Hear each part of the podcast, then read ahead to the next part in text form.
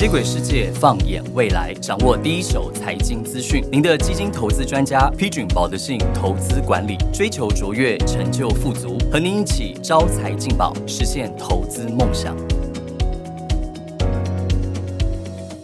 Hello，各位朋友，大家好！又到了招财进宝、财经乐话题的时间，我是 P 俊宝德信的产品经理 Betty。二零二三年真的过得很快哦，不知道大家的愿望清单或者是梦想清单有没有达成，或者是大家对账单上面的投资报酬率有没有达到大家预期的目标？今天的财经热话题要来跟大家聊聊二零二四有哪些投资机会，股市、债券市场要怎么样配置比较好？还有去年很夯的 AI 会不会持续延续下去呢？首先，我们来回顾一下二零二三年的市场环境，可以说是动荡与机会交织的一年哦。俗话说，行情总是在半信半疑中成长，像是二零二三年就是在上演这样的剧本。当大家还在担心经济会不会衰退、通膨会不会回落的时候，第一季债券市场已经率先回温。那么到了第二季下旬呢，穿着皮夹克的黄仁勋掀起了 AI 的风潮，这个也带动了整年度科技股的大涨。就具体的指数报酬率来看哦，美国 S M P 五百在去年上涨了二十四 percent，科技股为主的纳斯达克指数更是上涨了四十三 percent。那我们的台股也不遑多让，有二十七 percent 的涨幅。比较让市场意外的是，日股在二零二三年涨了二十八 percent。当然，大家也会开始讨论日本是不是要走出失落的三十年哦。而债券市场则是从熊市转成牛市，其中又以美国非投资级债上涨十三 percent 表现最亮眼。汇率方面，我觉得就更加精彩喽，因为美元指数从年初开高走低，累计下跌两 percent，日币贬值了七 percent，这个贬值幅度也吸引了非常多的外国旅客到日本观光。不晓得听众朋友是不是跟我一样，去年也有帮日本刺激一下经济呢？所以，我们回过头来看这些数据哦，像是二零二三年可以说是股市、债市都是非常好的投资年度。如果说大家手上投资有挺过二零二二年的利空，或者是说在二零二三年没有空手的话，基本上我想应该都是荷包满满，买在而归。那么，二零二四年的投资机会在哪里？股票、债券怎么配置比较好？我觉得大家可以掌握八字口诀哦，也就是美国优先，完美在线。那这个完美在线的债呢，其实就是我们所谓债券的债哦。首先呢，为什么是美国优先呢？就经济面的角度来看，今年二零二四年全球经济仍然会走向温和成长的状况。其中老大哥美国的经济状况，相较于欧洲或者是相较于中国来说，是相当乐观许多。像是疫情期间，我们累积所谓的超额储蓄，虽然在今年慢慢花完了，但是呢，美国有没有消费动能？我觉得还是要回头去看一下它的薪资成长性。现在美国的薪资年增率还是维持在疫情之前的上升轨道，对于消费可以带来支撑作用。加上美国目前的失业率只有三点七 percent 哦，低于联总会预估的四 percent 目标，代表美国经济仍然是相当具有韧性。其次呢，美国已经走出通膨危机，通膨指标 CPI 从高峰九点一 percent 下滑到最新公布的二零二三年十一月公布的数据，只剩下三点一 percent，只有三分之一。那 PCE 也只剩下二点六 percent，更是低于联准会二零二三年底的目标。虽然联准会官员嘴巴上不说，但是从数据面来看，联准会从二零二二年三月份开始，连续十一次。累积二十一码的升息政策已经奏效了，甚至今年有机会朝向降息的路前进。虽然联总会什么时候要降息，要降多少，目前市场的预估跟联总会还有一段落差，但是走向宽松的趋势，我想是非常确定的。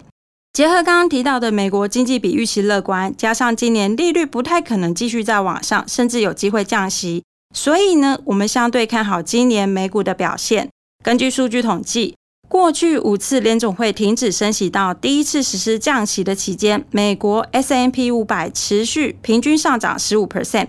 这个数据告诉我们，在降息之前，都是大家可以把握美股投资的非常好的时机。那么，有可能有观众朋友认为，二零二三年美国 S M P 五百已经涨了二十四 percent，今年到底还会不会继续涨？我们认为，除了现在的利率环境对于美股有利之外，股市想要走得更长、走得更好，我们需要进一步去观察它的基本面，因为呢，股价等于 EPS 企业获利再乘以估值，只有涨这个估值其实是不够的，必须要有更稳固的企业获利，才可以让股市持续的上涨。那我们从美国的 ISM 的新订单以及生产指数这两个领先指标来看哦，目前这两个指标都持续回升当中，因为呢，终端有需求才会有所谓的新订单。有了新订单，厂商才会继续生产；有了生产，就会带动所谓的企业获利的回升。在这个回补库存的循环当中呢，美国的企业获利已经在二零二三年的上半年就已经落底了，并且回到正成长的轨道。所以代表就是说，二零二四年美国的企业获利更有机会创造十二 percent 的双位数成长。这个呢，对于股市来说，也会推升股市上涨的一个投资机会。另一个可以推动企业获利未来几年持续成长的，我觉得就是 AI 了。特别是大家比较讨论度比较高的生成式 AI 这个议题呢，我觉得可以回溯到二零二三年的年初，在 ChatGPT 横空出世之后呢，AI 就成为了市场非常热门的投资题材。我们认为这个热潮在今年还是会持续延续下去。就大家经历过的 PC 时代、网络时代，还有智慧型手机的时代。这些科技的转变都带给我们生活非常大的一个改变，而且是比较好的转变。所以，我们认为说，现在各行各业大部分都还是在追求整个人力精简。那么，制造业有的在追求所谓的自动化生产的一个阶段。在 AI 的建制，我想已经成为非常多企业积极努力推动的目标。而且，这个结构性的转变呢，不只是让科技股会受惠而已。它还会让各行各业都可以获得非常大的帮助。呃，我们就医疗产业为例哦，我们一想到 AI，通常会直接想到 NVIDIA、NVIDIA、辉达。那辉达的强项呢，在于它的演算法。去年辉达跟非常多的产业进行合作，其中有一项合作案是跟美国的生技公司去做合作，他们共同砸下了五千万的美元，相当于十五亿台币的金额哦。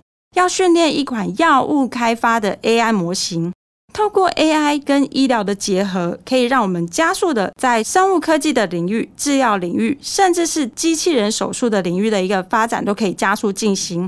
它也可以让医护人员快速的找到病因，同时找到对应的治疗方式。也许这个也可以让我们可以更提早去预防疾病的一个发生。在去年上半年，市场有一些声音认为 AI 会形成泡沫。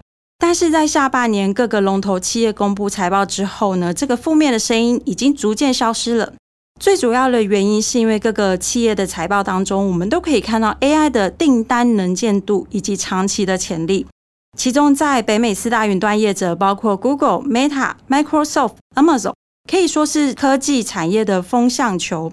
这些龙头大厂都相继扩大 AI 的投资力道，包括资本支出也不断的上升。这代表的 AI 这个趋势是相当明确，而且已经在发生当中。单独统计生成式 AI 相关的营收，预估未来在十年可以创造每年平均二十七 percent 的一个成长商机。如果再加上其他应用层面，那么发展性就会更加可观了。另外讲到 AI，也不得不提一下我们的台股，因为台湾拥有非常多的 AI 核心技术，可以说是全球 AI 的军火库。像是我们护国神山台积电，台积电掌握了全球科技产业的核心命脉。最厉害的是三纳米、五纳米的先进制程，已经拿下全球九成以上的市占率，而且还把竞争对手抛在脑后。台湾之光不仅有台积电而已，目前全球前十大伺服器代工厂都是由台湾厂商包办。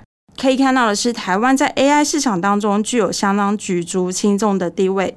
更重要的是。美股跟台股的联动性相当高，在美股持续走升的同时，台股势必也会有比较好的表现。所以，我们认为今年的台股一样投资不能忘哦。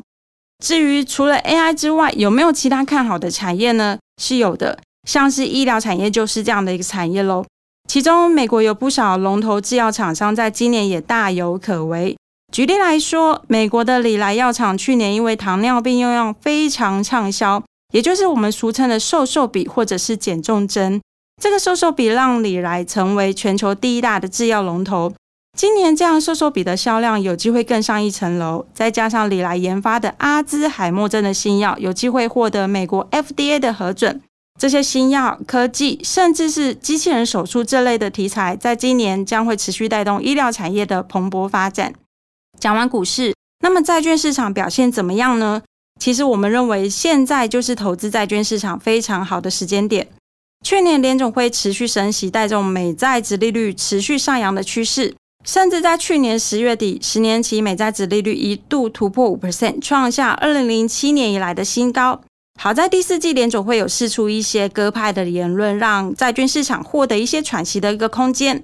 虽然过去不代表未来，但是我们认为不会相差太远。通常呢，美债殖利率的高点会出现在升息的尾端，而且在降息之后会明显的反转向下。就像一开始我们说的，今年美国有机会走向降息，美债殖利率再往上的空间不大，往下的趋势反而是明确的。而且我们都知道，利率跟价格是呈现反比，利率越高代表价格越低，所以目前利率达到相对高点，反过来说就是债券价格相对低点的时候。我们才会说，现阶段对于债券市场来说是相当好的投资机会。就信用利差的角度而言呢，无论美国投资等级债或者是非投资等级债的信用利差，今年收敛空间相对有限。主要是因为去年这些信用利差经过一整年的修炼之后呢，已经回到相对合理的区间。但是呢，这不代表信用债就不能投资哦，因为呢，债券的报酬来源主要来自于票息，也就是利息。我们就美国非投资级债来做个例子好了。假设一百块的一个投资报酬当中呢，其实就五十到六十块是来自于利息收益。除此之外，值利率的高低也是相当重要的一环。而且长期报酬率的多寡跟进场时候的值利率水准有很大的关系。通常呢，长期的年化报酬率跟进场当下的值利率水准都不会相差太远。以目前美国投资级债的殖利率来到五 percent 以上，非投资级债也有七到八 percent 的利率水准，都是处在历史相对高的位置。因此，我们认为不妨趁机布局，享受高于历史平均的投资机会。所以总结来说，大家在今年二零二四年第一季的投资可以掌握“美国优先，完美在线”这八个字。首先呢，美国在经济面的表现相对是比较乐观，而且今年有机会走向降息。至于股市、债市要怎么配置比较好？就股票而言，优先看好美国成长股。除了 AI 题材之外呢，产业部分在医疗产业今年持续受惠新药的题材，也是相当看好的产业类型之一。那么债券市场呢，就可以透过所谓哑铃式的操作策略，同时布局美国投资级债以及非投资级债，同步掌握收益机会。那么今天的财经热话题就先聊到这边。如果有喜欢我们的节目，不要忘记在 Podcast 还有 Spotify 上面按下五星好评，立即追踪分享我们保德信招财进宝 Podcast 节目。也预祝大家在未来一年的投资都可以一样荷包满满，满载而归。谢谢大家，拜拜。投资一定有风险，基金投资有赚有赔，申购前应详阅公开说明书。